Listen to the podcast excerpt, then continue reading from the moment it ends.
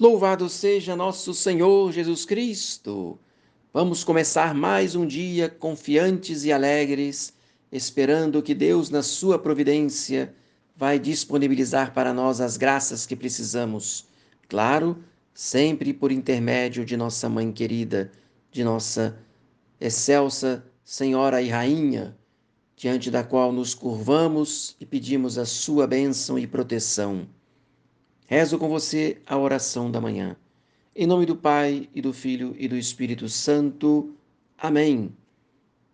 Oremos, Senhor Deus Onipotente, que nos fizestes chegar ao começo do dia, salvai-nos hoje por vosso poder, a fim de que no curso deste dia não nos deixemos cair em algum pecado, mas que sempre nossos pensamentos, palavras e ações se dirijam ao cumprimento de vossa justiça, por Cristo nosso Senhor. Amém.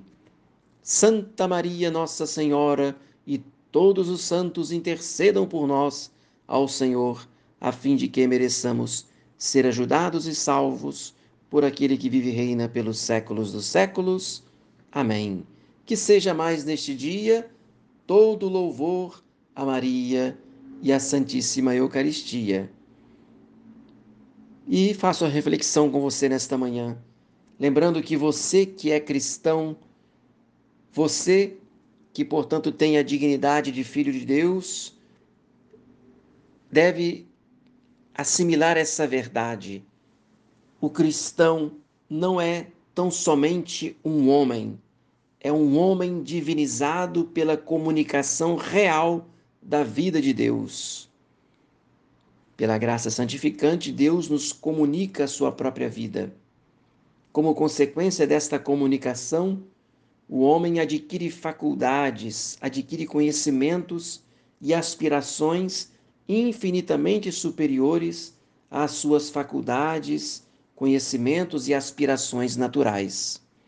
É óbvio que o fato do homem ser racional, isso é natural, porém a elevação da sua inteligência pelo conhecimento da verdade, pela santificação né, dessas faculdades através da graça santificante, o homem ele se diviniza, a sua dignidade é elevada, e eis que aqui ele se insere dentro de uma vocação, dentro de uma missão.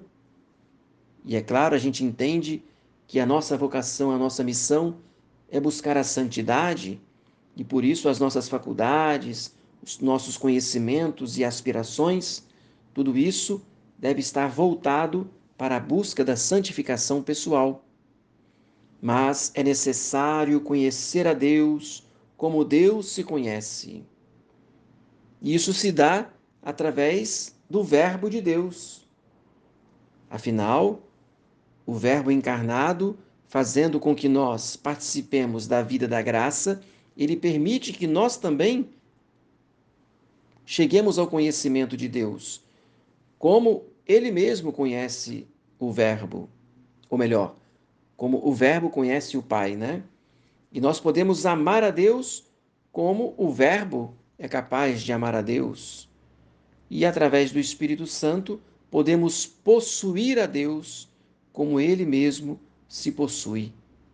E aí a gente tem a consequência né, do conhecimento, do amor e também temos a consequência de poder possuir a Deus.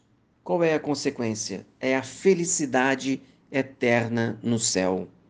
Veja que importante então é ter na alma a graça santificante, pois pela graça nos assemelhamos a Deus, temos a própria vida de Deus em nós, podemos conhecer a Deus como ele se conhece podemos amar a Deus como ele se ama, podemos possuir a Deus como ele mesmo se possui.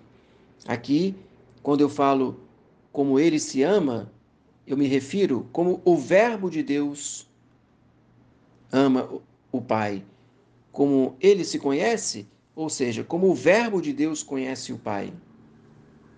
E assim, por consequência, né, como ele se possui, ou seja, como o Verbo de Deus possui o Espírito Santo.